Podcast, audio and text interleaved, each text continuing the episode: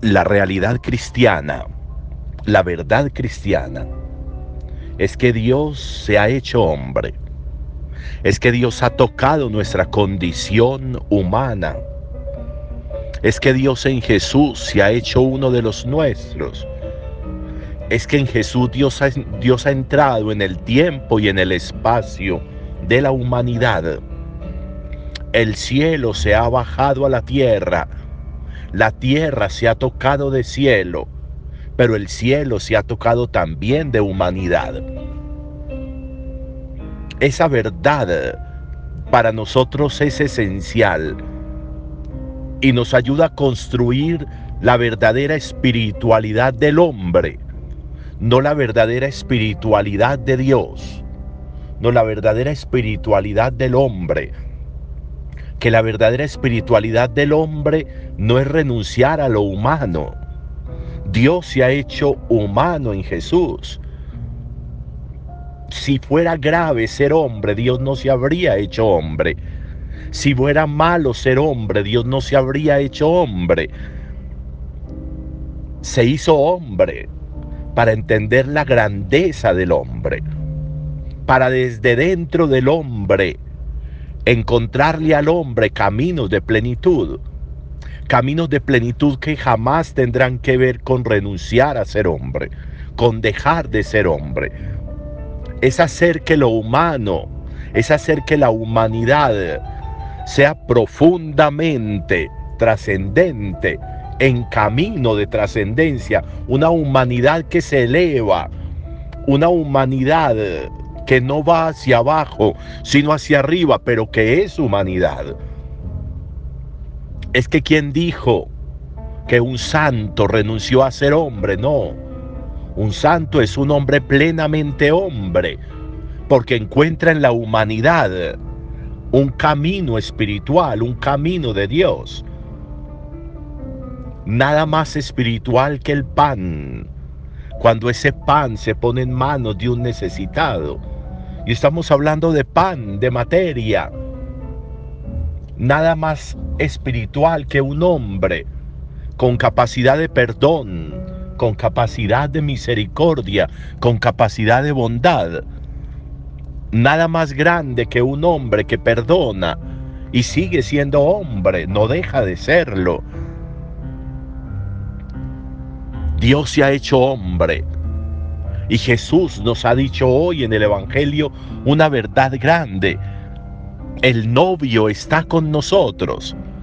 El novio que Dios tiene preparado para la gran boda, para el gran banquete, está todavía con nosotros, está en nosotros, vive con nosotros.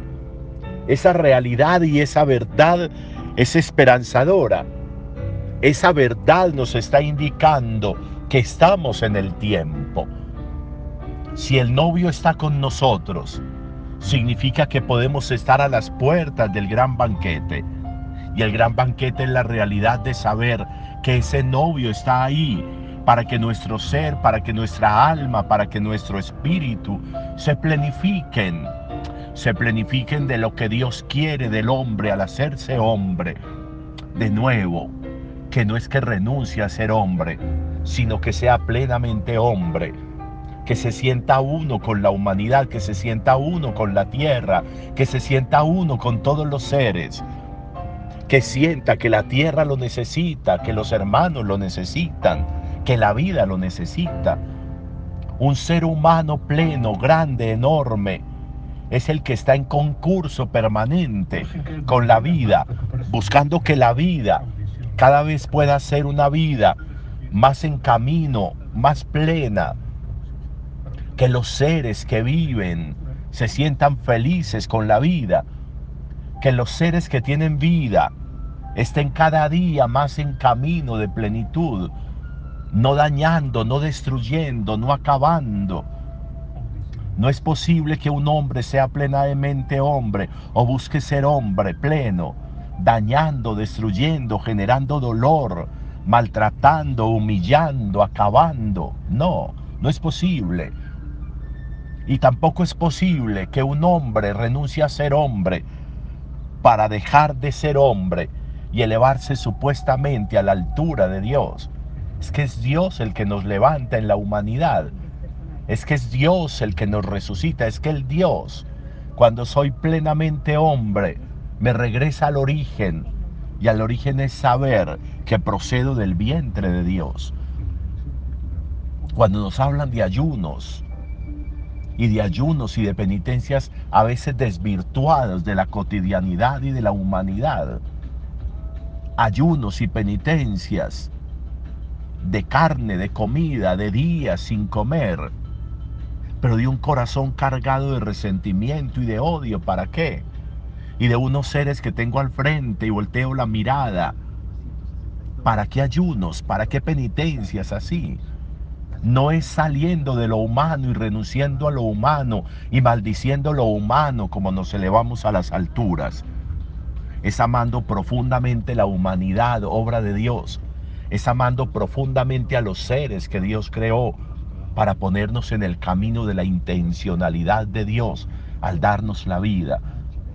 Dios se ha hecho hombre para decirnos que ser hombre es muy grande, que ser hombre es enorme, que ser hombre ya es una naturaleza valiosa, importante, que tenemos que cuidar, que tenemos que amar, que tenemos que ponerla siempre en un camino hacia el otro.